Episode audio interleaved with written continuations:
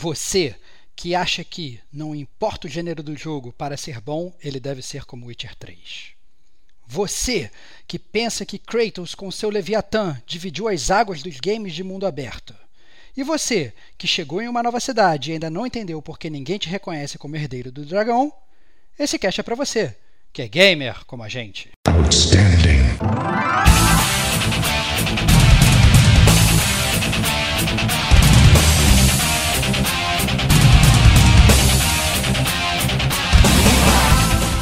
Rodrigo e Estevão. A sua mente está tão aberta quanto o mundo aberto que você joga? Essa é a grande pergunta.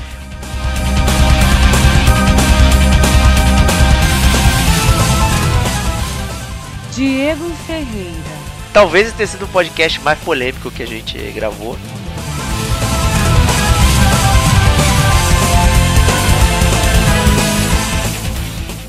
Fábio Sagaz. Vocês já estão totalmente off-topic já.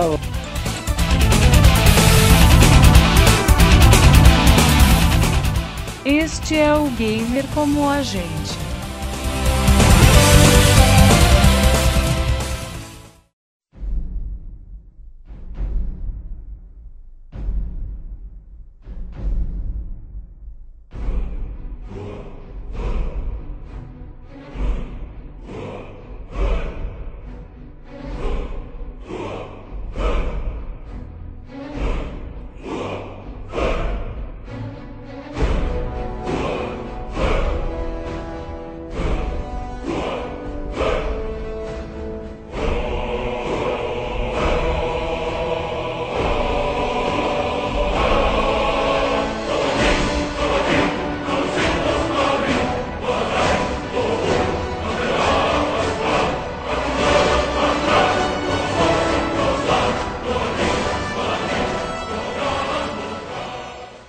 Amigos e amigas gamers, sejam bem-vindos a mais um podcast do Gamer Como a Gente. Eu sou o Diego Ferreira, estou na companhia de vários amigos aqui hoje. My top one friend, Rodrigo Estevam. Cara, é muito bom estar presente em um podcast que eu vou te comandar totalmente, cara. Porque o podcast hoje é polêmico, que ele nasceu de uma discussão. Então vai ser demais, estou ansioso. E aí no nosso Top One Kratos já, Fábio Sagaz. Opa, fala aí rapaziada. Tô animado, hein, pra fazer parte dessa polêmica aí. Isso Vamos aí. ver o que, que o Estevão tem pra poder comandar aí. Ah. Bom, cara, nunca, nunca, nunca, desafio o Bastião da Justiça, cara. Nunca. Como? Porque, Como? porque o mínimo que pode acontecer é você estar contra o que está correto. Ou seja, errado, né? Exatamente. Exatamente, cara. E, e, o, e qual é o máximo, então, dessa equação aí? Cara, o máximo é, na verdade, você mudar de ideia e vir pro meu lado, cara. Que é o que vai acontecer no final desse podcast. Justíssimo. Então daqui a, daqui a, sei lá, uma hora, vocês verão que todos estarão aos meus pés ou ao meu lado. Então, eu, eu vou nem perder meu tempo, então já vou, vou abandonar aqui, você já me convenceu. Mas, né, como o pessoal mencionou, é um podcast que surgiu da polêmica, né? Vocês já viram aí, o título chama Mundo Aberto, Cabeça Fechada. Né, o o papo surgiu lá no nosso grupo secreto aí do WhatsApp. Eu tava batendo um papo com o Sagaz sobre é, o mundo aberto do God of War e tal, que tá legal. E tá sendo bem aprazível passear e fazer as coisas. E, e não faz, faz sentido você fazer essas coisas porque não existe uma certa urgência para você fazer as paradas. Então, então é, por acaso eu pensei em outro, outra pauta, né? E gerou uma discussão inteira aqui com o Stevox mais cedo. Porque não, cara, o que eu falei não tinha nada a ver com o que foi discutido. Cara, ponto é o seguinte, para os ouvintes começarem a entender, a gente na verdade estava discutindo sobre o mundo aberto, né, sobre a questão da história dos jogos de mundo aberto, se são profundas, se não são, não se vale muito. a pena, se não valem, o que que, o, é, o que, que os games é, podem é, prover melhor, né, se você gosta, se é um gamer que você gosta de uma história, você necessariamente tem que jogar um jogo linear, ou você poderia estar aberto também a um, um jogo de mundo aberto, e quais são as benesses de cada, de cada lado e tal, a discussão era mais ou menos essa, e no final das contas o Diego ele pariu uma, uma discussão do, do aquele sentimento de urgência da narrativa é, ludo-dissonante, no sentido de você estar tá no mundo aberto e você ter para tudo que você está fazendo para fazer uma side quest e largar, sei lá, o mundo todo explodindo. E o podcast é sobre isso, a pauta que o Diego montou é sobre isso, só que o tema não é esse, o tema é o primeiro que eu citei. É, eu esse era o tema da sua imaginação, no caso, né? Porque eu já provei que A discussão não, da urgência estava no grupo. Cara, desculpa, você soltou um link que na verdade não foi discutido por, por ninguém. Por você, eu tava falando com o Sagaz. Eu não tava falando com ninguém, cara. Não falando com ninguém. Você tava Olha, preocupado em provar que eu tava errado em outro você, assunto. Vocês já estão totalmente off-topic já, mano. É isso aí, cara. Olha, olha só, cara. O convidado puxando a orelha da gente. Diego, tu pega absurdo. as rédeas aí desse podcast. Tá não, olha só, pra ser bem honesto, tá escrito lá dentro da nossa pauta que tá aquecimento. Apresentar o tema e fazer o aquecimento. Então esse aqui ah, é o aquecimento. Então, mas vamos começar então essa brincadeira aí. É, Esse é... chinelo virtual, né? pois é. E a gente vai começar com falando sobre mundo aberto. O que define um jogo de mundo aberto?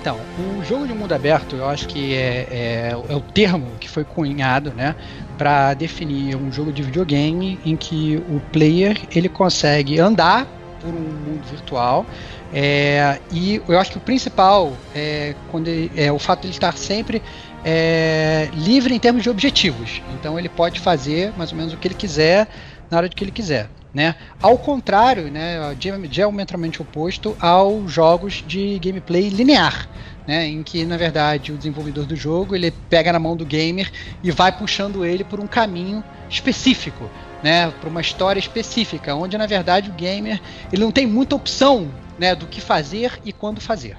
Eu acho que essa é a principal definição. Eu acho que é muito, é muito difícil de você definir o um mundo aberto sem você, na verdade, mostrar a outra face da moeda, que é o um mundo fechado. Eu acho que quando você explica uma explica a outra, fica muito mais claro.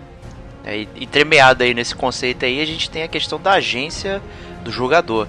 Né? O quão representativas são as é, representativas são as suas ações né, como jogador dentro daquele contexto perante o mundo.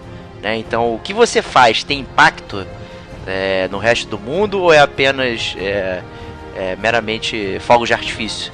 Né? Então, a questão da agência é, é, bastante discutível também, porque normalmente em jogos é, lineares de mundo fechado, né, não importa o que você faça, o desenvolvedor ele espera que, que você faça certas coisas, né? Não importa se você vai tentar é, pular uma caixa se na verdade aquela caixa está ali para justamente você não ir por ali e por outro lado, né? Então não existe a sua agência em tentar fazer outra coisa, né? Enquanto que no mundo dos jogos de mundo aberto, né, muitos jogos exploram a questão da, da, da, suas, da sua agência, né? Que é a narrativa emergente, né? Então você vai construindo a sua própria história conforme você vai executando as suas ações dentro daquele mundo. Né, e fica separado, digamos, da história principal, né? E vai contando mini pedaços de história nesse, nesse caminho. Eu eu já acho que na verdade essa é uma, é uma é, caracterização do mundo aberto muito específica e muito doutrinada pela, é, pelos jogos atuais. Doutrinada, olha só. É, porque eu acho, porque eu acho que, que as pessoas elas pensam em mundo aberto, elas pensam em jogos como, como GTA, por exemplo né? É, que é, é, é, um jogo clássico de mundo aberto. Mas, entretanto, eu acho que lá atrás a gente já tinha jogos de mundo aberto que eles eram é, travestidos de jogos fechados. É, então, por exemplo, é, o, o, próprio, por exemplo, Legend of Zelda, o, o primeirão lá, era um jogo que você podia andar livremente pelo cenário. Você podia fazer os objetivos. Você não tinha as sidequests que o GTA tem, você não tinha o formato que, que, que o GTA tem. E você. E como é que funcionava essa influência no mundo? Ela era tão relevante quanto é, todo esse papo que você falou aí? Não, não era tão relevante. Ele era um jogo que você tinha poucas opções, mas ainda assim ele te dava a liberdade que era diretamente oposta à, à questão do, do, do jogo linear.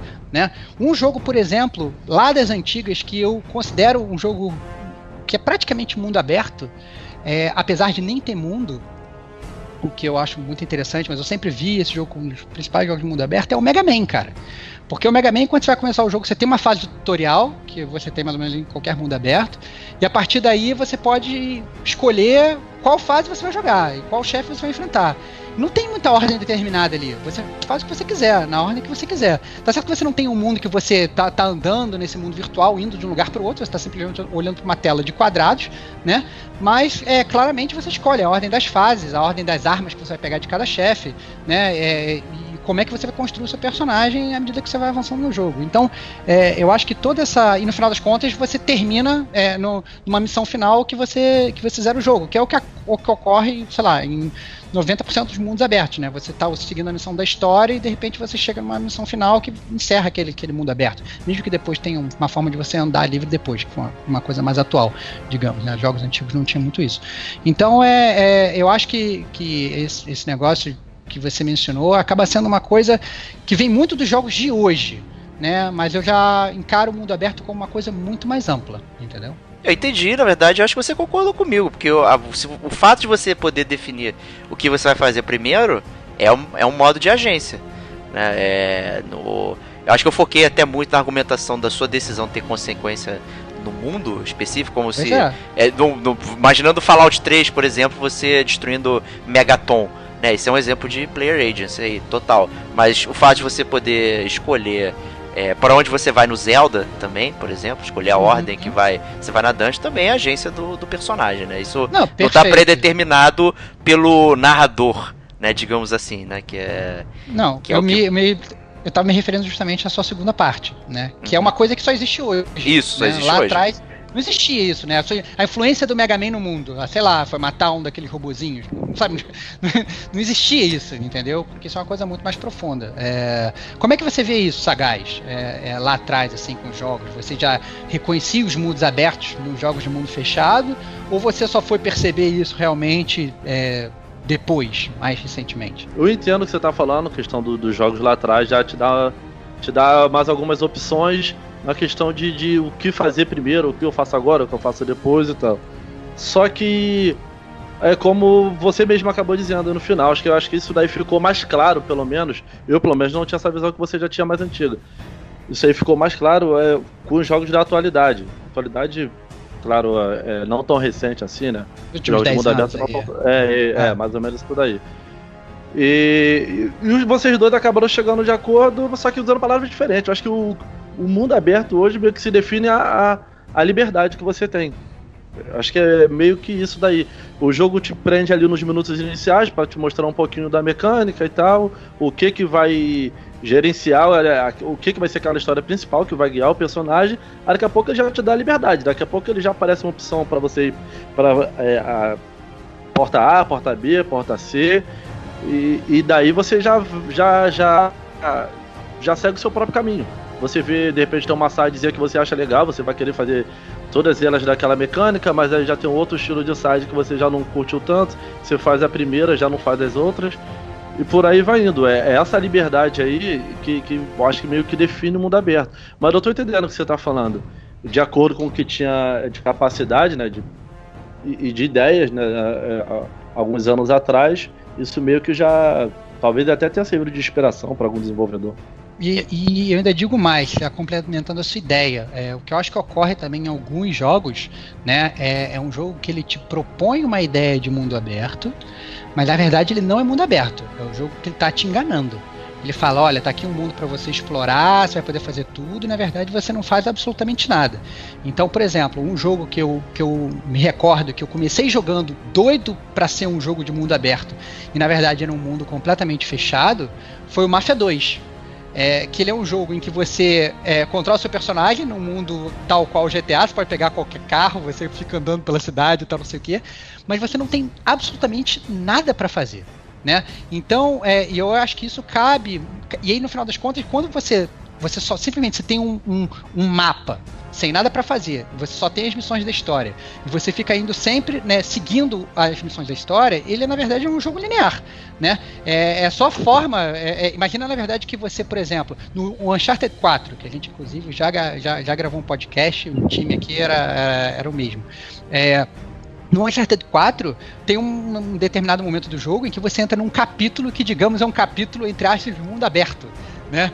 Você consegue é, é, andar pelo cenário, e você pega um carro e você anda e tal, não sei o que. Mas a narrativa do jogo, ela continua sendo completamente linear, entendeu? Ela é, é, é, é, então são jogos que eles são, na verdade, travestidos de, de, de mundo aberto, né? Que eles, eles, te apresentam isso, mas na verdade isso é tudo uma grande mentira. É uma grande falácia. Esse jogo ele tá simplesmente te enganando. Mas, isso eu acho mas que eu não acho que a, que a proposta do Uncharted 4 seja te, te mostrar, tipo, é, ó, nós mudamos e toma aqui, isso aqui agora vai ser mundo aberto.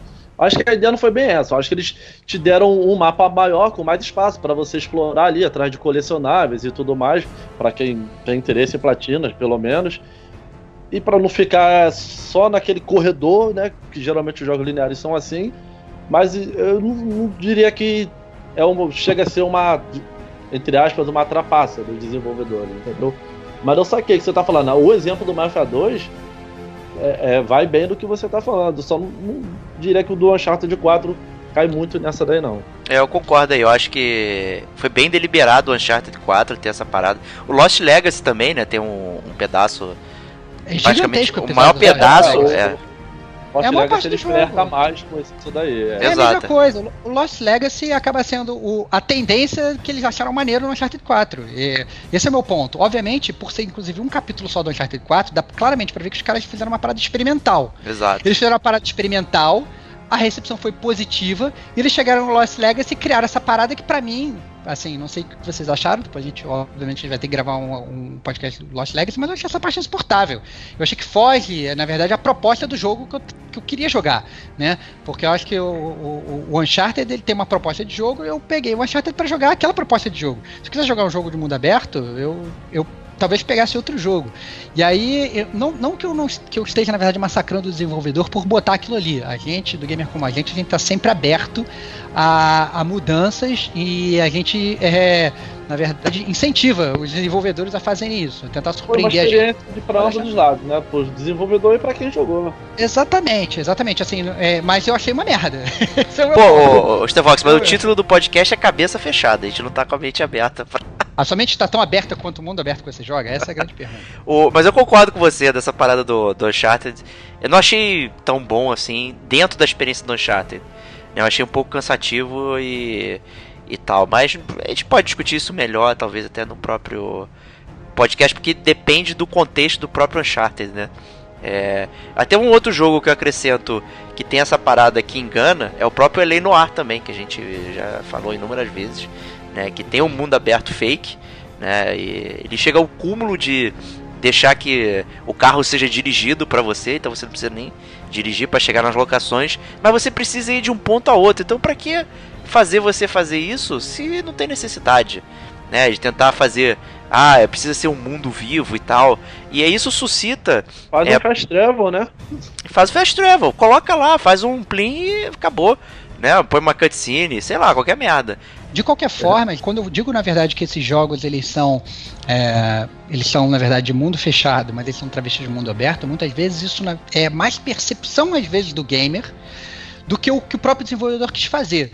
Outro exemplo que eu tenho para dar, um exemplo clássico que todo mundo fala que o mundo aberto, que a parte de mundo aberto, digamos, é maravilhosa, é o Final Fantasy VII, que é um jogo de RPG famosíssimo, e todo mundo fala, não, o Final Fantasy VII, você pega, sei lá, a sua nave, você vai para onde você quiser, Isso é mundo aberto. De... E, mas não é mundo aberto. É mundo não é mundo aberto. For, é, todos os Final Fantasy seriam assim, os anteriores também. Poderia falar que é mundo é, aberto. Só porque tem exatamente. um mapa. Só que a, exatamente, só que a forma como o desenvolvedor ele põe o, o, jogo para você, de você sair de Midgar, que era uma coisa claramente linear, você ir para aquele mapa, nossa, posso ir para qualquer lugar, mas você não pode ir para qualquer lugar, sabe qual é? Entendeu? Você tem que ir lá pra fazendinha de Chocobo, depois você tem que ser explodido lá pela, pela cobra gigante, e depois você tem que seguir o seu caminho, uma parada completamente linear. Mas a forma como o desenvolvedor ele põe aquilo para você, você fica com um sentimento de liberdade que depois você vai ficar bradando aí aos quatro ventos que o jogo é um jogo super de mundo aberto e tal, não sei o que. Quando você, na verdade, no final do Final Fantasy, você ganha lá a tua navezinha e você consegue ir de um lado para outro, não tem nada que fazer no mundo, essa é a grande verdade. Entendeu? Você tem uma side quest ou outra, você pode ter um personagem opcional lá, uma Yuffie da vida e tal, não sei o que, mas você não tem nada o que fazer, é um mundo completamente vazio, entendeu? Que você vai poder ir em um, milhões de, de cidades que você na verdade já foi, entendeu? Vai falar com os personagens lá e whatever, entendeu? Mas você não tem nada realmente concreto para realizar naquele mundo. É, pois é, é, até acabei lembrando aqui que o Sagaz foi o Spark, né? que ele tinha mencionado que o mundo aberto seria o futuro dos games, né? Então a gente teve um overflow, uma abundância aí de jogos né, jogando essa questão né, de mundo aberto. Eu lembro lá do longínquo 2015 agora, né, que houve vários jogos de mundo aberto, foi, chegou a ser cansativo. Tinha o Witcher 3, o Batman, o Metal Gear 5 que a gente já criticou, né, e o mundo inspirado em GTA, né?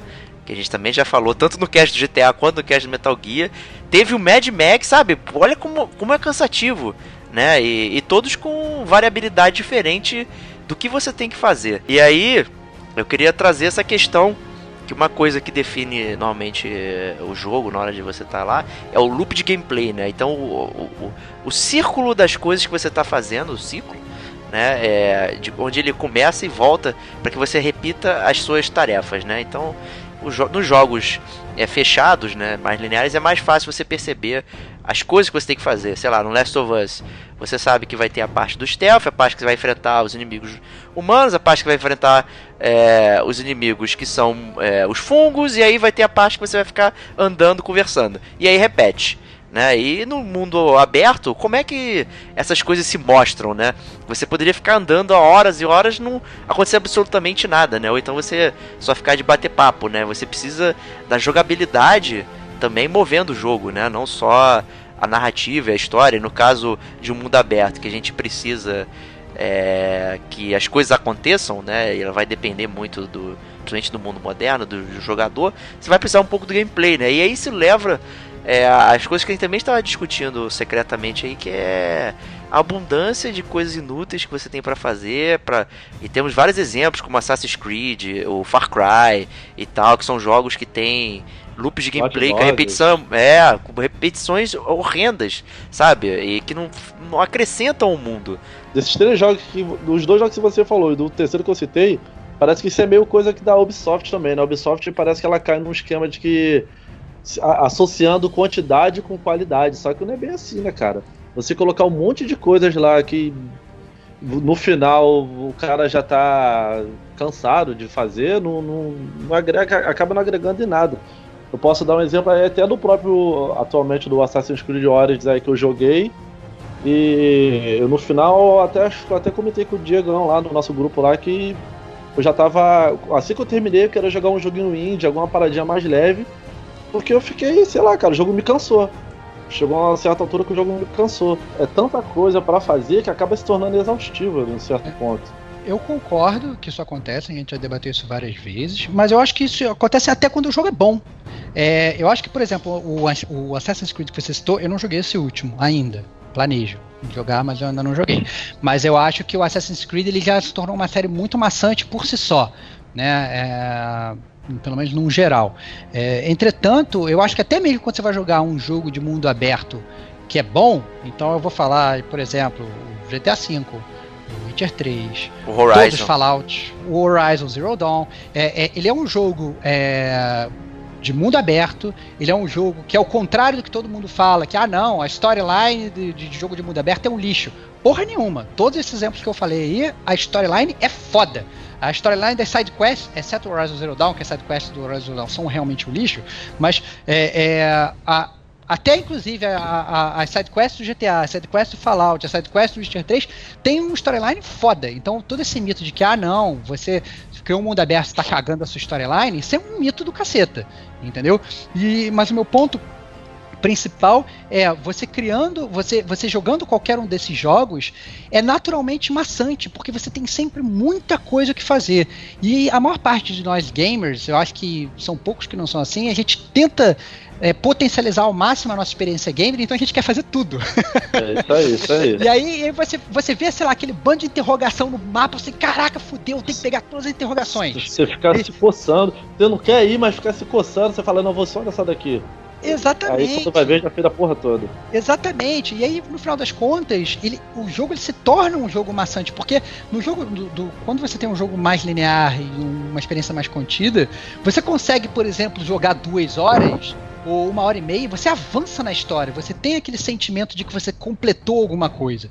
No jogo de mundo aberto, para você ter esse avanço, é muito mais difícil, porque você está chegando perto de uma missão, de repente pipoca uma side quest do lado. Você fala assim, pô, essa side quest quero fazer para ver qual é. Aí você faz. Aí é que às vezes aquilo não agrega muito na história do todo, né? Na tua aventura como um todo. Ela pode ter uma história bem autocontida, né? Mas ela não está agregando no todo. E aí por conta disso você perde um pouco é, da sua sensação de que você está completando aquilo, entendeu? Então, e você fica nessa dualidade. Então, muitas vezes, é, eu acho que é muito comum a gente terminar um jogo de mundo aberto e por melhor que seja o jogo, a gente está pesado, a gente está cansado, porque da mesma forma que o nosso personagem gamer ele andou por aquele mundo todo, a gente andou com ele, né? É, muito se discute aí do pessoal falando de qualidade de vida do jogador, né? O designer tem que pensar é, na qualidade do que ele está entregando do que, o, que o player vai fazer. Não dá para ficar apelando para pro, pro toque de todas as pessoas, né? As pessoas ficam psicóticas pegando, tá, preciso pegar todos os itens, todos os colecionáveis, todos não sei o que, sabe? Eu acho que isso é um pouco desonesto até e você apela muito. Eu sei que as empresas querem que você compre os jogos e jogue eles para sempre e tal, e não compre até a próxima versão e tal, mas é complicado essa disputa por tempo aí e acaba que, como sempre a gente fala, o jogo fica inflado, não sei o que e tal. Eu, eu até novamente aí falando com o Sagaz é, do novo God of War né, que a gente está jogando e tal, o geral já platinou, exceto eu e o Stevox. E eu gostei que ele é um mundo um pouquinho mais fechado, ele você pode passear e tal. E tem poucos blips no mapa, os blips vão aparecendo né, conforme você vai avançando, então você não fica com aquela sensação de é, sobrepeso, sabe? É, você tá explorando, se você quiser ir também, não importa. O Kratos realmente não quer ver nada, né? Ele faz parte da história e não vê nada. Então é, isso apela muito para mim, essa parada. Então, então eu tenho uma pergunta para fazer hum. e eu acho que talvez o Sagaz ele possa me explicar é, é, sobre a questão do God of War, porque o, o, o Sagaz no nosso papo aí paralelo ele estava falando que o God of War talvez seja a nova acepção aí do, do jogos de mundo aberto, de uma coisa nova que ele trouxe. E como na verdade eu estou olhando aqui para a caixinha do God of War, ele está na verdade empoeirando aqui na minha na minha estante, eu ainda não comecei Olha ainda. que pecado, é, cara. É, é, o Monster Hunter tá me pedindo. Mas é e, e, a verdade é o seguinte, então tô realmente cometendo esse pecado, mas eu escutando vocês falarem, assim, eu fico curioso para saber qual é a grande diferença, porque quando eu, me falaram que o God of War, God of War ia ser um God of War de mundo aberto e com side quest, a primeira coisa que eu pensei é fazer um paralelo com aquele Castlevania do PS3, do Lords of Shadow, né? Porque ele era um jogo como se fosse de, de beat 'em up, mas ao mesmo tempo ele ele era como se fosse um, um, mundo aberto no sentido que você tinha umas fases que você inclusive podia voltar depois e tal, mas ao mesmo tempo era uma experiência mais autocontida. E como é que o God of War faz isso? Ele tem, um, na verdade, um mapa realmente, você pode escolher se você você tem opções. É, ele, é, ele, é aberto no sentido do Mega Man, que você pode escolher, inclusive, a ordem dos chefes, ou do Dark Souls, por exemplo, que você pode escolher a ordem dos chefes. Ele é aberto a esse ponto, que eu acho que é, inclusive, um aberto mais aberto até do que um GTA. É, ou ele é um aberto mais contido, onde realmente ele você só tem uma quest principal, uma side quest e um mapinha. Como é que funciona? Sem spoilers.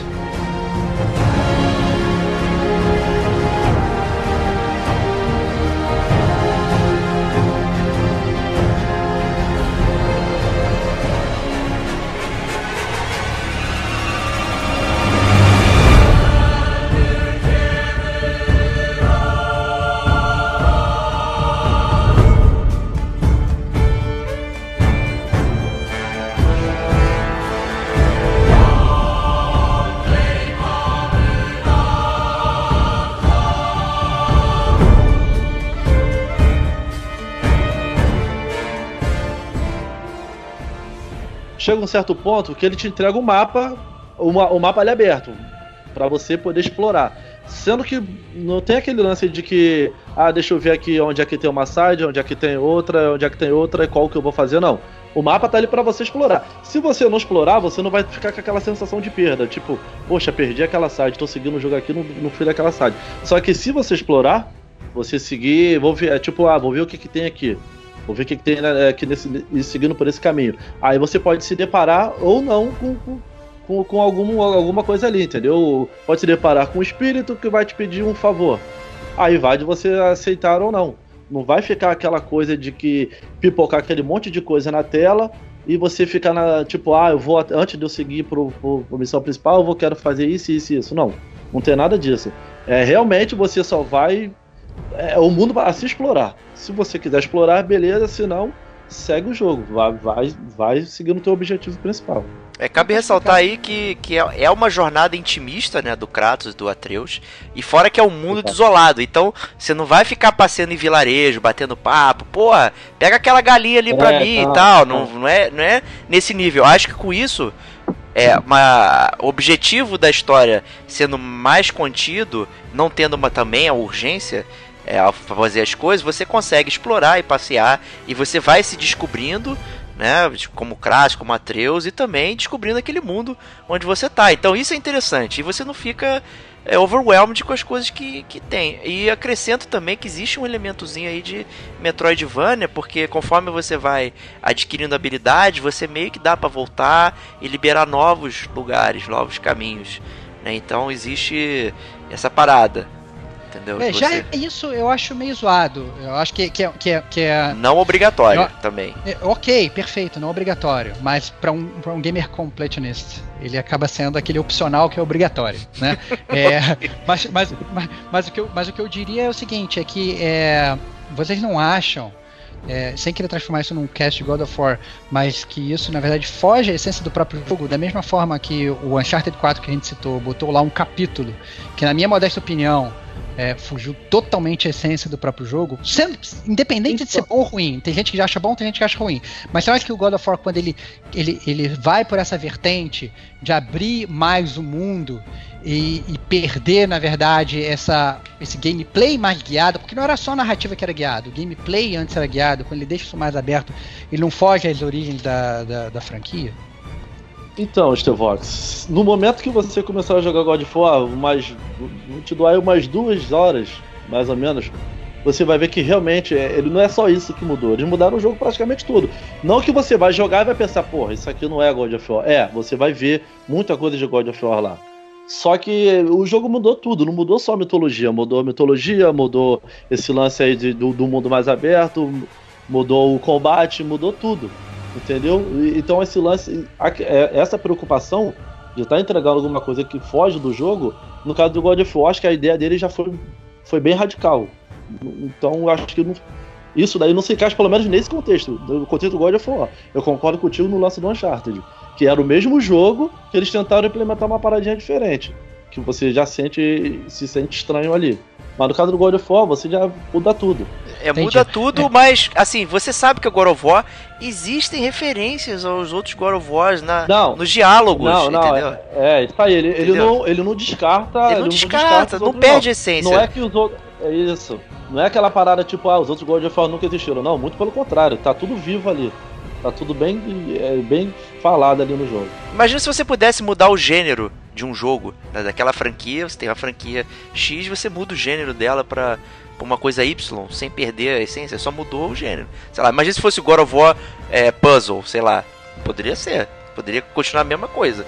Ter a, essência. Eu acho que talvez a essência do God of War fosse oh, é, o gameplay. Não, né? o gameplay, é isso que eu tô falando, é, cara. Talvez, por isso que eu falei. talvez fosse. Mas ao mesmo tempo, o, o, o cara tá mostrando que o God of War pode ser muito mais do que só o próprio gameplay. Eu acho que isso pegou bem. É, mas não, pra gente não transformar isso só em God of War, então eu queria dar o exemplo do Far Cry, do 5. Né, que, que, que ao contrário, não é tem nada a ver com God of War, ele é realmente um mapão gigante e tal, mas ele tirou os blips do mapa. Então você, inclusive, tirou o Ubisoft The Game, que é você subir nas torres e ficar aparecendo é, o que tem no mapa. Né? Até no Zelda Breath of the Wild tem essa porra, que é insuportável. É... Eles tiraram essa parada. E você vai descobrindo o que tem em volta conforme você vai conversando com as pessoas. Então você libera um povoado, libera não sei o que, aí você bate o papo, ah, porra, tem uma parada daqui a 3km ao sudoeste. Aí o blip aparece no mapa. E aí você vai descobrindo as coisas. Elas não aparecem instantaneamente no seu mapa. Ó, aqui é uma caverna, aqui é não sei o que, aqui blá blá blá, aqui tem tesouro e tal, e tu fica maluco. Então os blips vão aparecendo conforme você vai explorando da sua forma. Eu achei isso interessante. É, acho que é um pouquinho melhor na qualidade de vida do player. E aí eu tenho uma pergunta com base nisso é, para vocês dois, né? É, e vocês acham, por exemplo, que esses blips que aparecem na maior parte dos games de mundo aberto, eles acabam comprometendo o roteiro, é, não no sentido do storyline do roteiro da história principal, mas no sentido de você, por exemplo, é, olha o Skyrim, por exemplo. O Skyrim, você, quando está um pouco avançado no jogo, você dá um zoom out, o que mais aparece é pontinho no seu mapa né? E pontinho de cidade, pontinho de coisa para fazer e tal. E às vezes, quando você fica um tempo longe do jogo, você nem se lembra mais do que, que seu personagem estava fazendo. Né? Você, você, você se, né? se, se, desloca completamente daquele, daquele mundo. E vocês não acham que em alguns jogos é, isso acaba comprometendo a forma como é, a, o gamer ele aprecia o roteiro e a história que quer ser contada, ou seja, você tem uma equipe criativa que criou um roteiro foda para aquele jogo, mas aquele roteiro ele não é vivenciado corretamente pela forma do gameplay do próprio jogo? Complicado essa pergunta. É, cara. É. não, é assim, eu vou. Eu acho, eu acho. Eu não vou dizer que isso é uma regra básica. Né? Eu acho que também vai de jogo para jogo. É, um exemplo em cima daquele que você citou lá, que eu acho até que tem um pouquinho a ver com isso daí, Estevão é, o The Witcher, é, o, GTA, entendeu? Que mesmo você fazendo as sagas paralelas, você não foge totalmente da história principal, entendeu? Ele meio que te mantém ativo ali.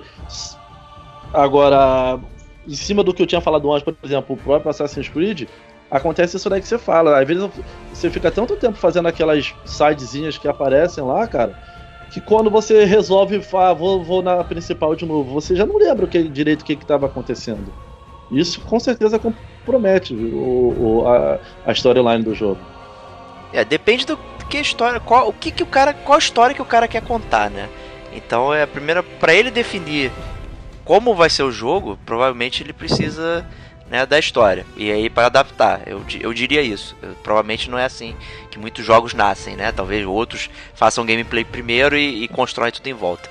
Mas a gente aqui, gamer como a gente, a gente gosta muito da, das histórias de jogos. A gente acha é, que a mídia né, tem um potencial muito grande. Então, contar a história, acho que definiria o que você quer fazer dentro do jogo em termos de gameplay, se vai ser mundo aberto, se vai ser linear e tal, e como isso vai funcionar. E depois, eu acho que a primeira parada é definir o personagem, sabe? Quem é você no mundo? Para que que você existe? Né? A gente sabe para que que serve o, o Gerald the River no Witcher. A gente sabe qual é o objetivo dele, o que, que ele está fazendo, a gente tem esse conhecimento. E aí fica fácil construir uma história em volta dele e side quests em volta dele e como ele se coloca dentro do mundo. Aí o exemplo do Skyrim. Pô, o Skyrim tem um lore foda e tal. Ah, porra, a preocupação que sempre existiu no Elder Scrolls, né, de coisas é, separadas e várias storylines, coisas que você pode fazer, mas a verdade é que você é ninguém. Entendeu? O seu personagem ele, ele, ele só existe, ele não tem contexto. Por mais que fale, ah, você é o Dovaquim, ou você é o herdeiro de não sei o que e tal, bababá. Ele é só um personagem genérico que tá voando. Então você praticamente poderia estar tá fazendo qualquer coisa. E aí você não tem compromisso com uma história principal, porque na verdade não existe história principal. Né? Esse tá, é o ponto. Então agora e agora eu vou, vou contra, contra-atacar você então com um argumento. Ok. E o Metal Gear 5? Porque o Metal Gear 5 ele é um, uma, um jogo que ele tem um personagem central super bem definido e que você choveu de crítica na história, choveu de crítica na, na, na, na, na, nas sidequests. E como que o Metal Gear jogo como Metal Gear 5 se adequa nessa sua teoria? Não, minha, minha teoria é, é, a minha primeira pergunta. Qual a história que eu quero contar e o que, que eu vou fazer para contar essa história? Eu acho que o mundo aberto não serve para contar a história de Metal Gear. Não, não serviu. O mundo daquele tamanho, com nada para fazer e coisas irrelevantes e tal, é, eram tarefas de Skyrim dentro de personagens relevantes. Entendeu? Ficou dissonante, não, mas, vai. Não, não, mas o ponto é o seguinte: se fosse o, o, Imagina um Metal Gear como The Witcher 3, sacou? É? Poderia Entendeu? ser bom. É, é porque, Poderia, mas eu, eu diria que não. Eu diria que não. Talvez pelo tipo de jogo, de jogabilidade que é o Metal Gear. Entendeu? Eu posso estar. Tá, tô cagando a regra violenta aqui, mas. É, tá cagando a regra violenta. mas, o, que, o que não é. O gamer como a gente é isso, né? Então é. é... São, são, são, brothers cagando regras sobre jogos. Isso aí. E evangelizando a galera. É, se você gosta de cagar regras, junte-se a nós. Não, mas olha, é, pensa só. O... As críticas que a gente fez foi inclusive da estrutura de missão principal. Tinha repetições, você repetia missões né, e tal. Então você tinha missões que seriam de side quest dentro da missão principal, sabe? Não casou as coisas que a gente conhecia.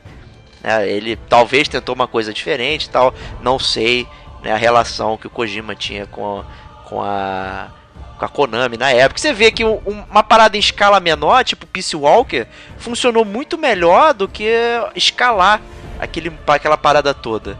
O Peace Walker é muito mais agradável de jogar do que o, o, Cara, eu acho que o Peace Walker é muito mais Faltou agradável bem. de jogar. Mas eu acho que eu, eu, eu entendo o que você está falando, mas o Peace Walker é muito mais agradável de jogar porque o Peace Walker, em termos, se você quiser fazer história, você consegue seguir só aquelas missões específicas e aquelas missões é, adicionais, elas não, elas não correm é, junto.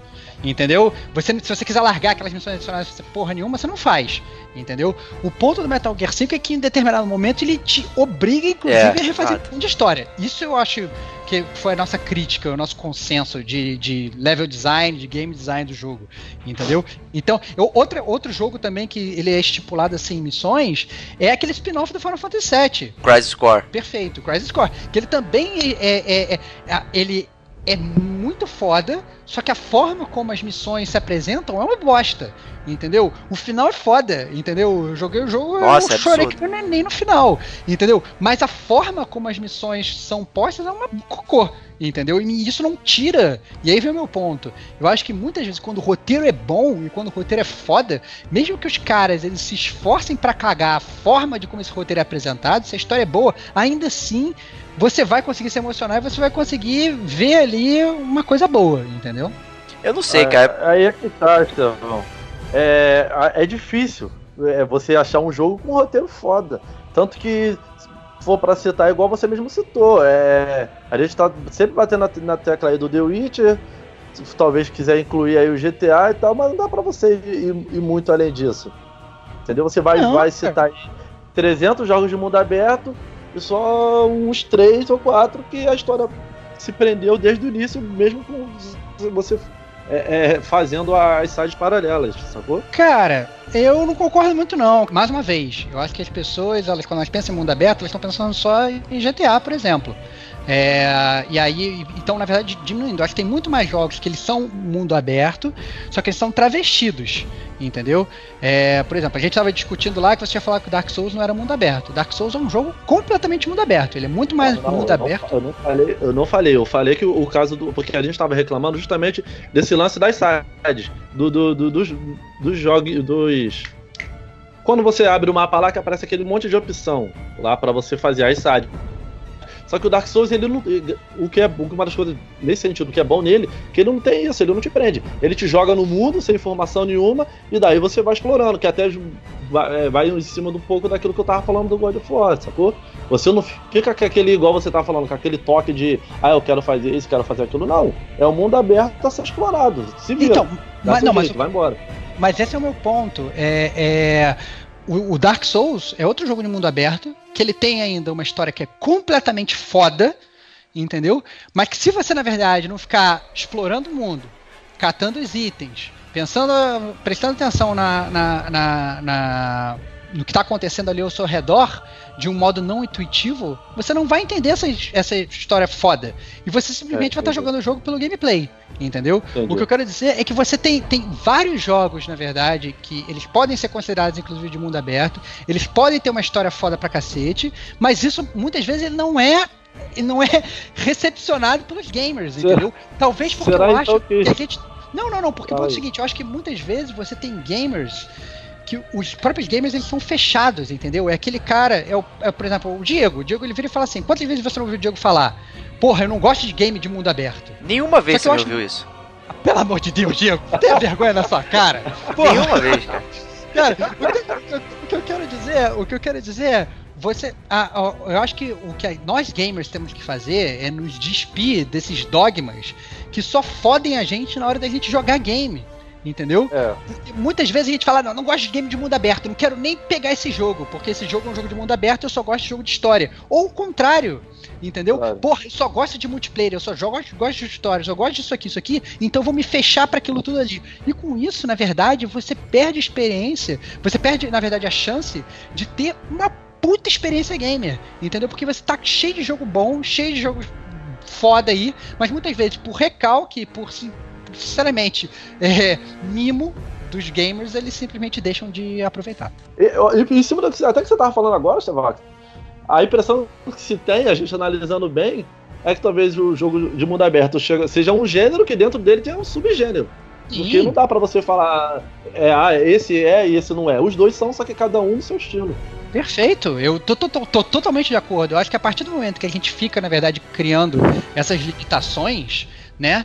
É, a gente fica realmente fechado. Eu acho que da mesma forma que você pode ter um, um jogo de linear que ele, ele, ele, literalmente não vai te deixar fazer nada, ele vai literalmente puxar a sua mão, como é, por exemplo, jogos da Quantic Dream. Você vai jogar lá o Heavy Rain, você vai jogar o Detroit, você vai jogar o Beyond Two Souls, você vai ter uma narrativa que completamente linear, entendeu? É, você vai ter, às vezes, opções que você vai optar, né, opções que você vai optar, que redundância idiota. Mas você vai, você vai é, é, fazer certas escolhas durante o jogo que elas podem te levar para caminhos diferentes. Mas ainda assim é uma coisa que não tem nada a ver com o mundo aberto, é uma coisa que continua sendo uma, uma mão te puxando. Tá né? previsto, né, e né, no, na tá parada. Tá previsto, exatamente. Não, é. o, cara, o cara simplesmente criou uma árvore de decisão, e eu acho que na verdade, à medida que a tecnologia vai aumentando, a árvore de decisão do cara vai podendo ser maior. é isso que ocorre.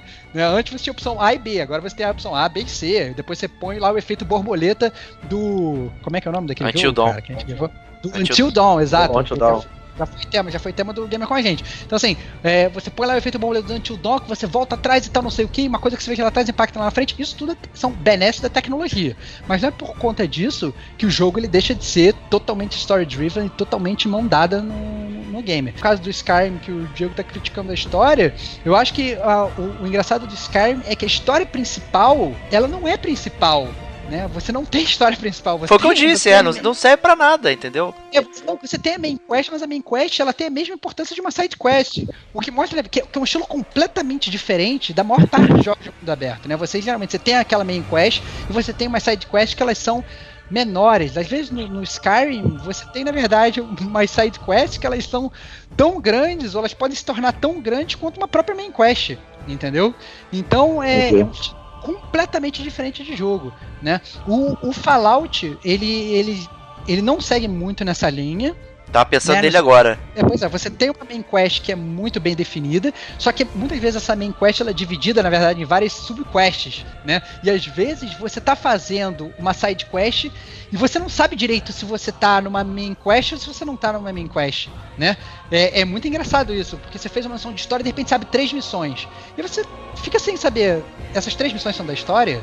É, o que, que é side quest, o que, que não é? E às vezes, e, e, e como elas são muito interligadas, é, é uma, isso sim é uma narrativa muito dissonante do que a gente está acostumado em ver em mundo aberto. E, obviamente, isso, na minha opinião, aumenta a experiência né, de uma forma absurda, porque te deixa muito mais inserido naquele mundo que você está jogando e você está vivendo.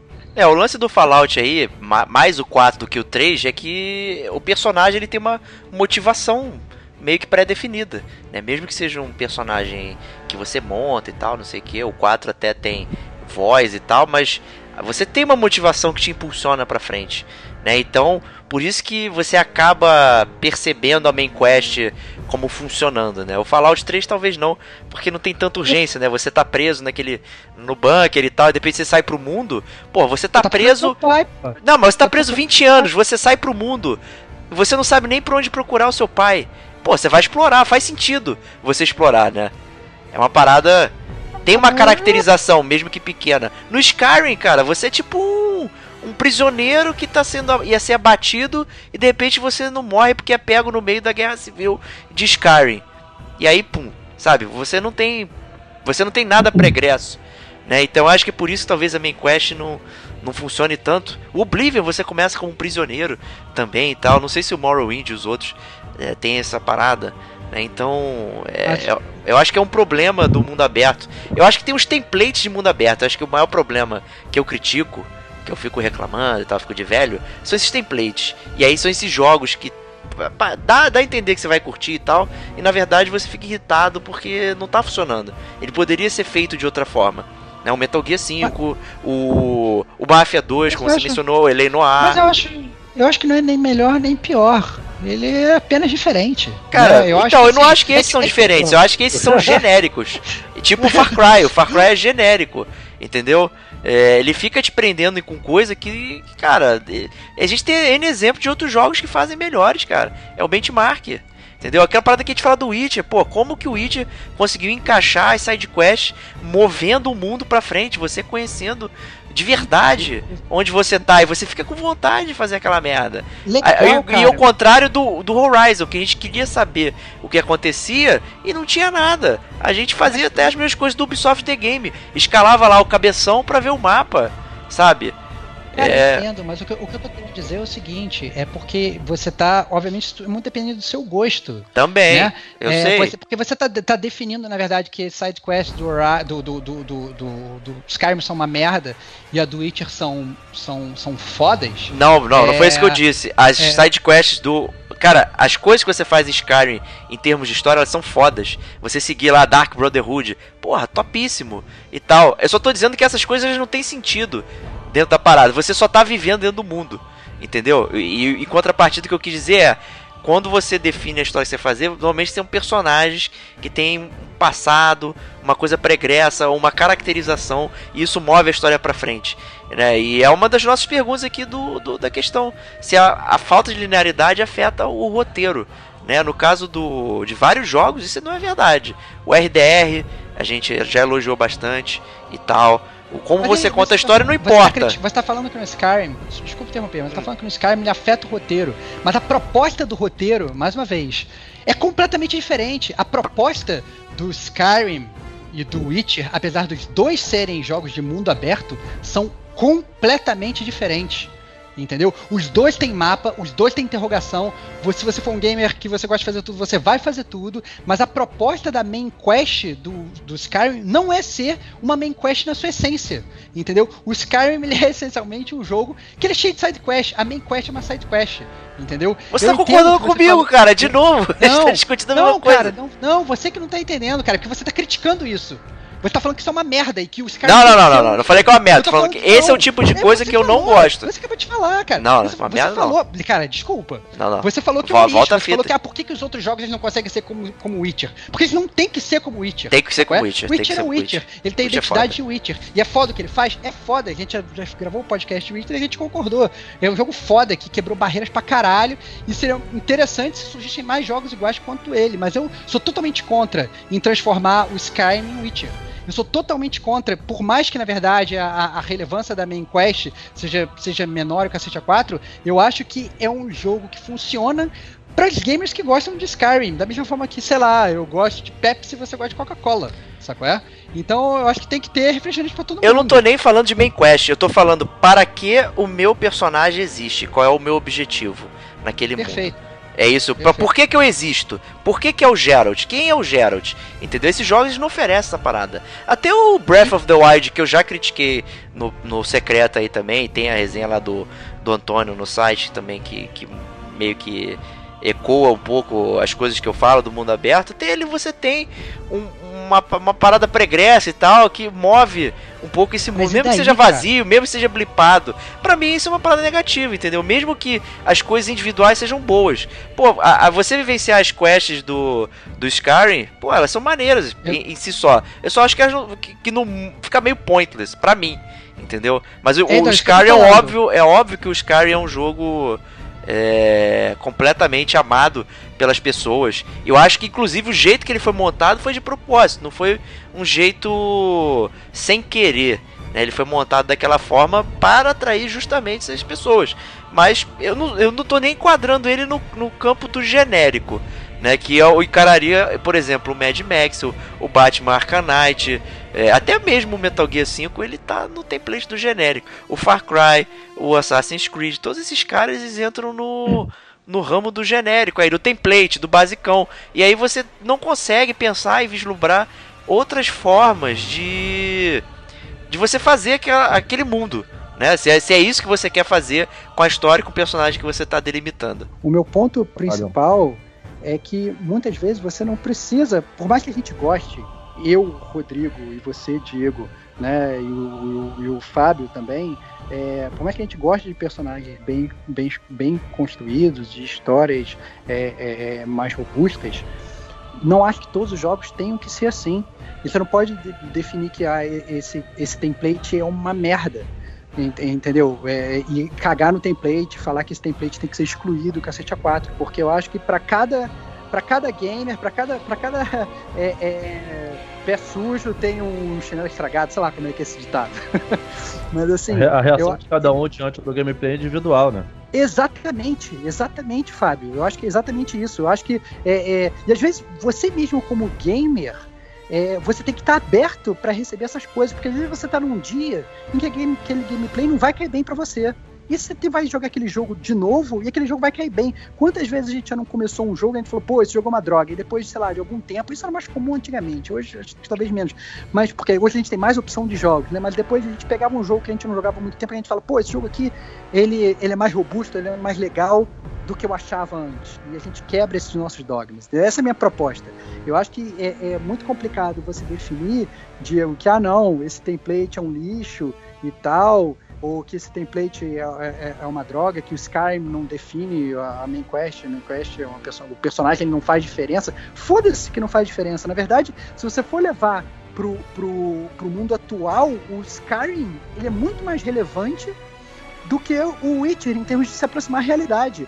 O, o mundo do Witcher todo gira em torno do Geralt, tá? todo mundo sabe quem ele é. Ele vai para todo o vilarejo e todo mundo fala, ó, oh, Geralt, nossa, que massa e tal, não sei o que. Entendeu? Isso não é verdade, entendeu? Eu cheguei aqui em São Paulo para trabalhar e ninguém sabia quem eu era. Pô, você não é o Geralt. Né? ah, mas, então, mas, ainda assim você, é o, o Dovaquim, né, fera? É, então, não, exatamente, mas isso eu acho que fica muito mais próximo entendeu? Você ser o herdeiro do dragão que, que consegue o sopro e tal, é bem próximo não, da realidade. Que... Só porque eu posso não, construir não, casa e, e, levar a Lídia pra tudo quanto é lugar, não é tão real assim, não, cara. O, o, o, que, eu, o que eu quero dizer é, é, Eu acho que não tem muito, muito sentido, né? É, é, você querer excluir ou dizer que é bom ou que é ruim, quando na verdade eu acho que esses templates eles servem, né? É, por mais que a gente fique criticando aqui no Gamer como a gente, ah não, COD é uma merda né? Porque, sei lá, porque não existe história, porque é só hum. multiplayer e tal, cacete a 4. Mas, cara, se tem gamer jogando e se divertindo, porra, eu acho foda pra caralho. E que joguem, se divirtam e que fomentem a indústria, entendeu? Esse é o meu ponto. O que eu quero te perguntar é justamente em cima disso que você tá falando, cara, e em cima também do que o Diegão falou. O segmento da história, às vezes, pode ser prejudicado por causa. É, por causa de, de, desse, como ele disse, desse roteiro que não, às vezes não, não acompanha o mundo que, que tá em volta do personagem. Aí eu te pergunto, por mais que, que a gente não tenha que cagar regra, que é óbvio que não, quem somos nós? É, Gamer é, como a gente. Grande cagador de regra do mundo dos games, cara. Gods Among é, é Gamers.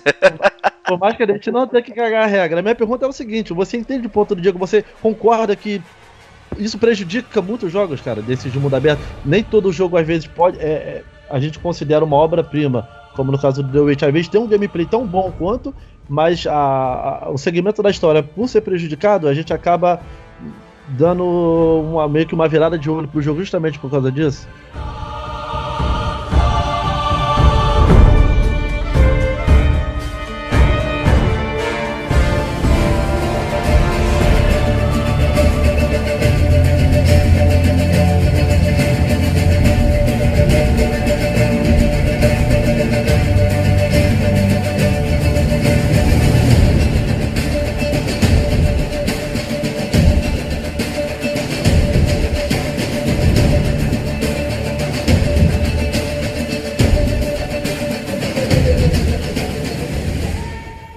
Eu acho que, pro meu gosto pessoal, de Rodrigo Estevão, Eu acho que sim, no sentido de eu, eu, eu, eu gosto de jogos com história mais robusta. Eu acho que dependendo da forma como esse template é feito, eu acho que uma história mais robusta, de single player, digamos, ela acaba sendo deixada de lado. Entretanto, eu acho que, é, é, pensando de uma forma mais ampla, eu acho que a gente joga videogame para se divertir, né? É, obviamente, é, eu jogo para me divertir e eu me divirto lendo uma boa história. Mas eu posso me divertir sem, sem ler essa boa história no jogo, né? Então, você, por exemplo, você pega um jogo é, de mundo aberto que é totalmente pirado, que a história é totalmente louca e que a proposta é totalmente essa, que é Saints Row, entendeu? Saints Row é um jogo de mundo aberto, estilo GTA, mas tem uma, porrada de side quest nonsense, tem um roteiro que é completamente louco, entendeu? Que você consegue, ao invés de usar uma, uma, uma arma ou uma espada, você usa um consolo gigante para ficar batendo nos outros no meio da rua, entendeu? É, e, eu, e ao mesmo tempo, a, a proposta de diversão dele ele é totalmente diferente, é uma proposta de sandbox mesmo. Ele é um jogo para você cair ali e você não ligar muito pra história, e você é, começar a destruir tudo, né? Eu lembro que quando o GTA começou, é, a, a Bombar tinha muita gente que gostava de, de jogar o GTA e a pessoa não jogava a história, ela ficava andando pela cidade destruindo tudo. Entendeu? Ah, mas até hoje tem gente que é assim. Pois é, pois é. E assim, e, e por mais que eu não faça isso, porque eu não entendo. O, GTA Online, que não tem noção do que, que acontece na, na, história principal do jogo. Pois é, não, pois é. Não, assim, por mais que agora no GTA Online você tenha uma parte, escutem nosso podcast, GTA V, já fazendo do nosso Alto Jabá, que foi o último podcast que, que a gente lançou. É, é, por mais que, na verdade, você tenha agora um, um, um, caminho de história dentro do próprio online, né, que é feito através lá dos golpes, dos assaltos que você faz em conjunto, né, tem muita gente que só entra para destruir, e tem muita gente que entra para destruir, às vezes, só no, no, no single player, cara.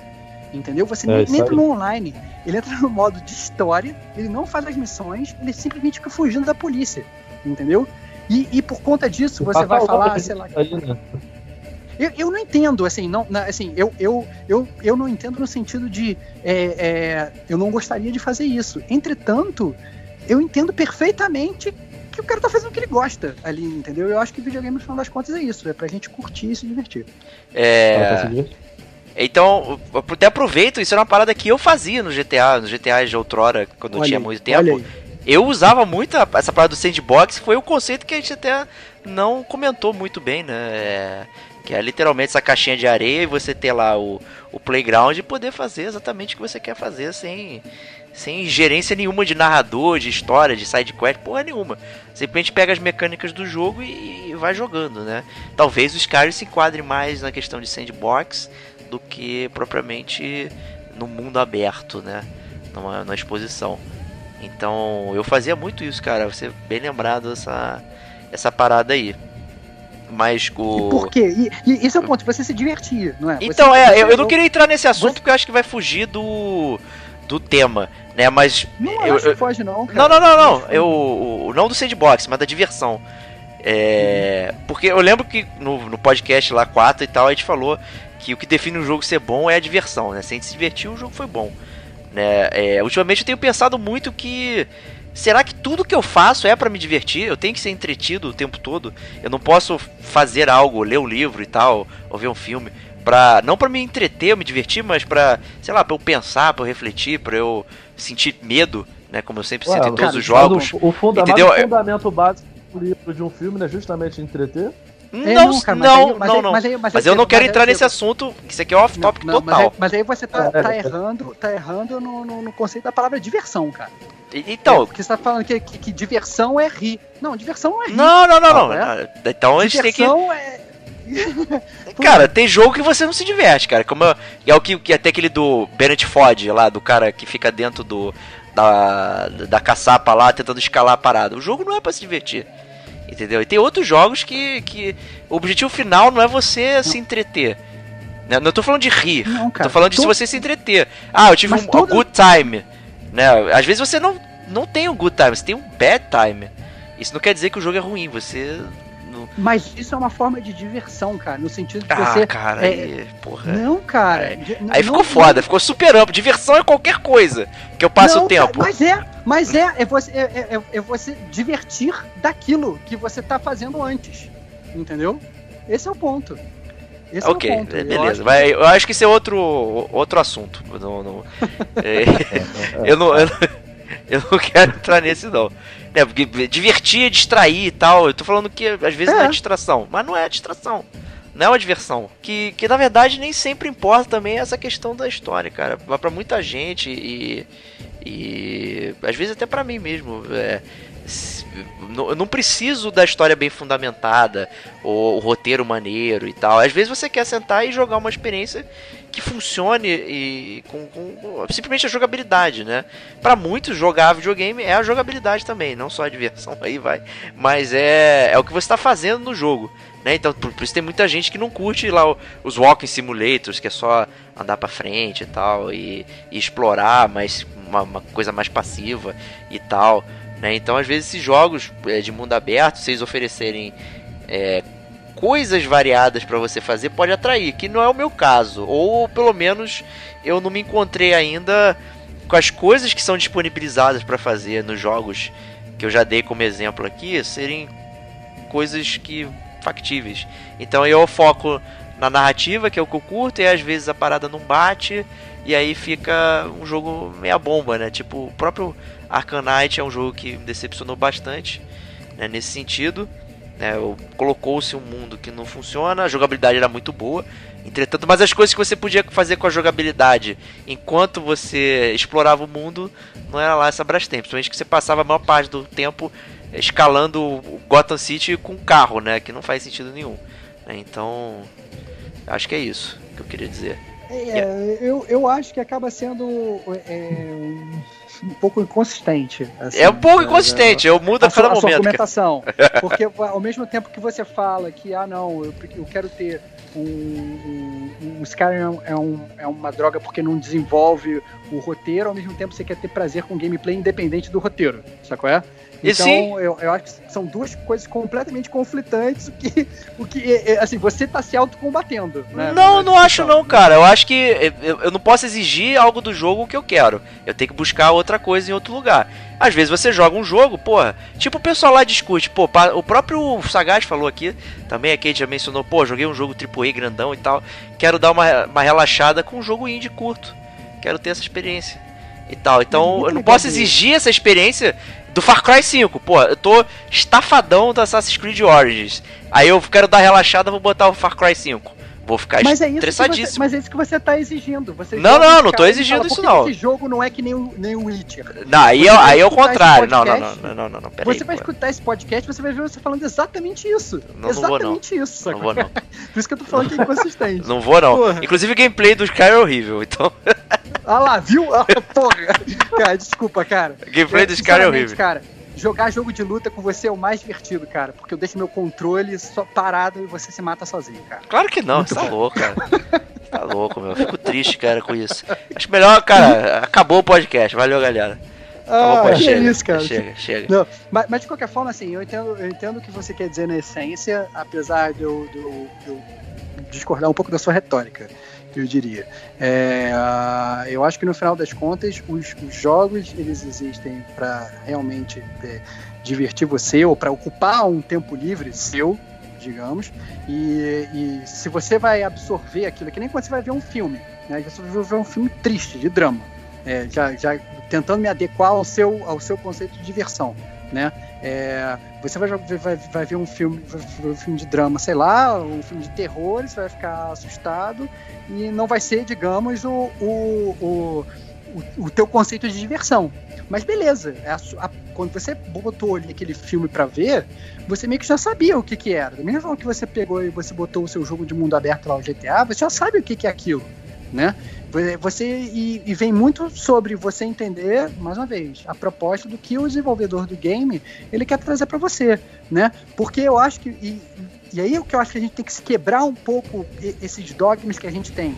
De você falar, ah não, é, jogo de sandbox é ruim, jogo de, de mundo aberto é bom, é, jogo de single player sempre vai ter uma história foda, e jogo de mundo aberto sempre vai ter uma história ruim. Não, pelo contrário, a gente tá cheio de jogo aí de single player que tem uma experiência autocontida, que a história é um lixo, né? Que você simplesmente você larga o controle, você não consegue jogar, mesmo que o gameplay seja bom, porque a história é tão ruim que ela estraga o gameplay. E você tem jogos aí de mundo aberto em que o negócio é totalmente aberto, totalmente largado, e você tem uma experiência em termos de roteiro que é boa, né? Você mesmo próprio citou o Witcher aí, o Horizon e tantos outros. Então, é, eu acho que, que o que a gente tem que se libertar, eu acho que pelo menos é é, e eu acho que você concorda com essa mensagem, Diego, do gamer como a gente, é pra gente meio que tentar se manter. A, Testado, ó, sempre com a mente, mente funcionando. É, é, é. De, deixa, deixa sua, sua mente aberta, assim como os mundo, jogos de mundo aberto que você gosta ou que você não gosta. Mas deixa sempre a sua mente aberta. Acrescenta aí um paradigma que é jogo de FPS não, não, não tem história também, que é o seu paradigma. que, que foi destruído. É Esse é o seu paradigma. Que o, o, Call, o Call of Duty estragou pra você.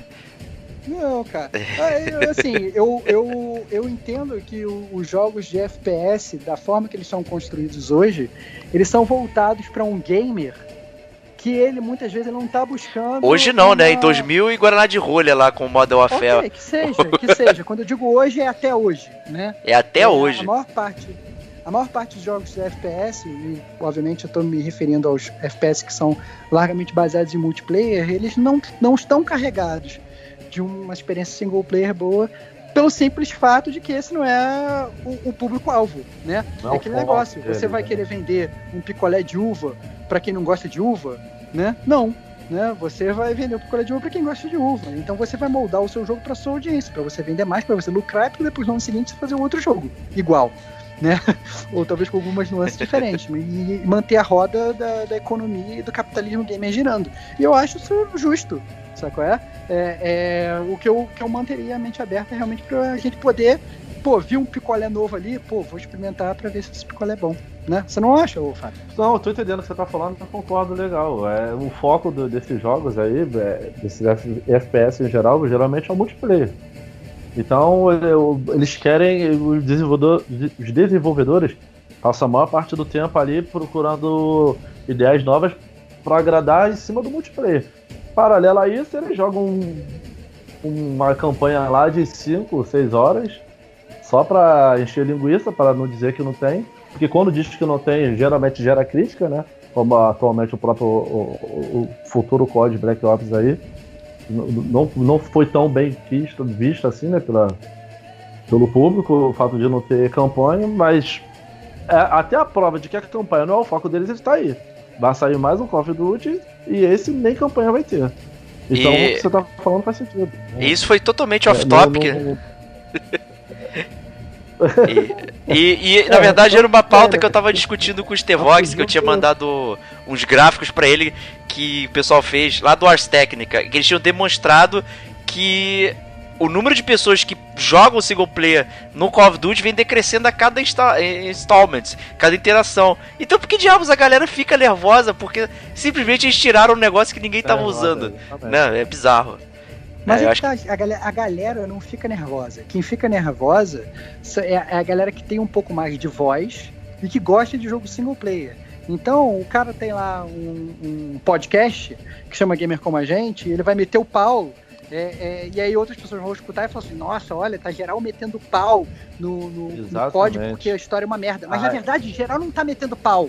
A maior parte, a grande massa dos consumidores está consumindo pra caralho e tá cagando o jogo ele tá cumprindo o objetivo dele, entendeu? O desenvolvedor lá, ele já sabe que ele vai fazer um milhão de picolés e que ele vai vender lá um, um, milhão de picolés, mas infelizmente 100 mil pessoas vão comprar e não vão gostar entendeu? Mas a maior parte das pessoas, que tem aquele público fiel, cativo, que tá indo todo dia lá na vendinha dele comprando o picolé dele, tá voltando, ele sabe que ele tá fazendo certo. Ele sabe, na verdade, é, que tipo de sabor que aquela galera quer. E vai que sempre querer vender aquilo. Então eu acho que quando a gente reclama que a gente é, é, ah não, o COD é uma merda porque o single player é uma merda, é muito mais do nosso gosto pessoal, né?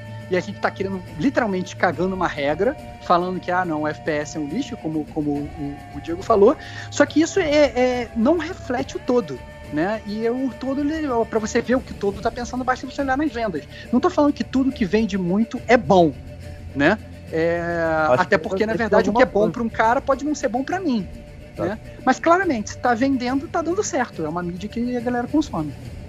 Justíssimo. Então esse foi o podcast de mundo aberto e de jogos single player multiplayer, né? Levaram dois em um aí, ó, a promoção. e...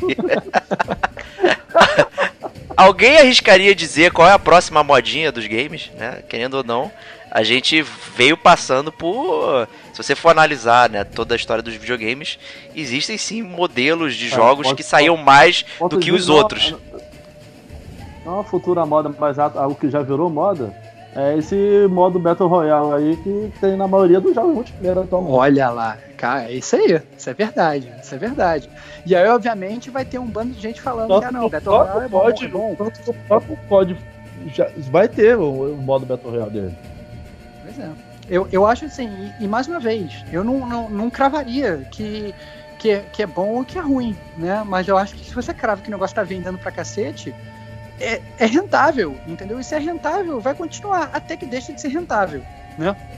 Então pode ser uma modinha ou não, mas enquanto está vendendo, está sustentando a empresa, está sustentando a indústria e está funcionando. Então é, é, é, é, básico, não é nem ser em cima do muro é, é, falar isso, né? É, no meu caso específico, eu acho até um modo de jogo interessante, né? Eu, eu, eu, acho divertido, mas não acho, não acho que seja uma coisa que se sustente por muito tempo. Eu acho que eventualmente a galera vai tomar um asco absurdo disso e vai querer parar de jogar. Justíssimo. Então é isso aí. Né, é, eu só não quero ficar cansado dos meus jogos. Eu não quero sair com essa sensação de que eu trabalhei. Eu não quero que seja o Shenmue, que eu tenha que trabalhar de estivador durante o dia para procurar quem assassinou meu pai de noite. Não quero fazer isso. cara, vai sair o Shenmue Remake aí, você vai comprar e você vai ser o estivador. É isso aí, cara. Antes de terminar o, o, o cast, eu queria só fazer, ser justo aqui, quando o Stevox falou que realmente eu tinha dito esse, o, o World of Force, o modo desse novo World of Force, o mundo meio que aberto, é semi-aberto, né? Vamos dizer assim, que não é tão, tão grande assim de exploração. Eu falei que foi meio que inovador. Eu, eu, conversando aqui com vocês e lembrei, cara, o Dave Within 2 também tá, é, veio meio que nessa pegada, entendeu? Então, e é uma, é uma coisa que eu achei boa, porque é um equilíbrio. É, é aquele equilíbrio que nem não é linear e nem tem aquela quantidade absurda de, de, de coisas para você fazer que você se acaba se desprendendo da, da, da, campanha principal. Não que isso seja ruim, como o Chevox já falou, isso aí vai de pessoa para pessoa. Mas aí eu, falando da minha experiência, falando individualmente, uhum. pra mim incomoda. Se eu disser que não incomoda, eu vou estar mentindo. Pra mim incomoda. Uhum. Então, esse, o Devil Within 2 e o God of War, pra mim tem um, um equilíbrio perfeito nisso daí. Justíssimo. Starbucks, algumas sabe as últimas palavras aí? Não, não, eu acho que é, a gente falou tudo. Eu sou sempre a favor dessa, dessa discussão boa, porque eu acho que é, escutar os argumentos dos amigos gamers sempre abre a mente da gente, né? Por mais que vocês estejam contra a verdade, né? Do, do Bastião. é... eu, acho, eu acho que é sempre, na verdade, muito divertido e qualquer discussão dessas ela vem para agregar e vem para somar e, e, vem na verdade para a gente catequizar os gamers que não sabem de nada. Não, mentira. É. Vem um cagarrega conosco aqui. Não, não, não, não. A, gente, a, gente, a gente é sempre a favor do, do, de uma boa cagada de regra, desde que ela seja consistente e bem cheirosa. Isso aí. Então, venha cagar regra com a gente, do gamer como a gente.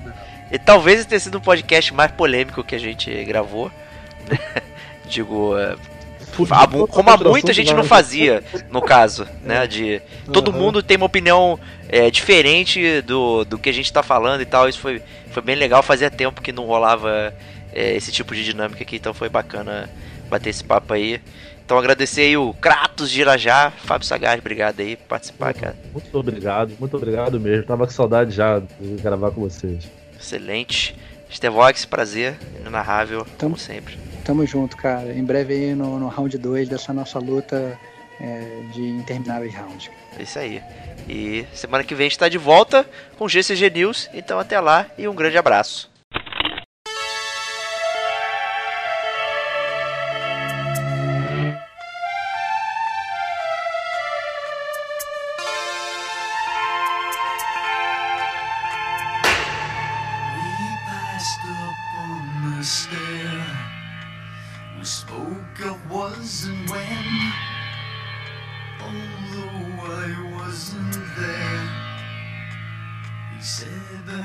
Was his friend, which came as some surprise.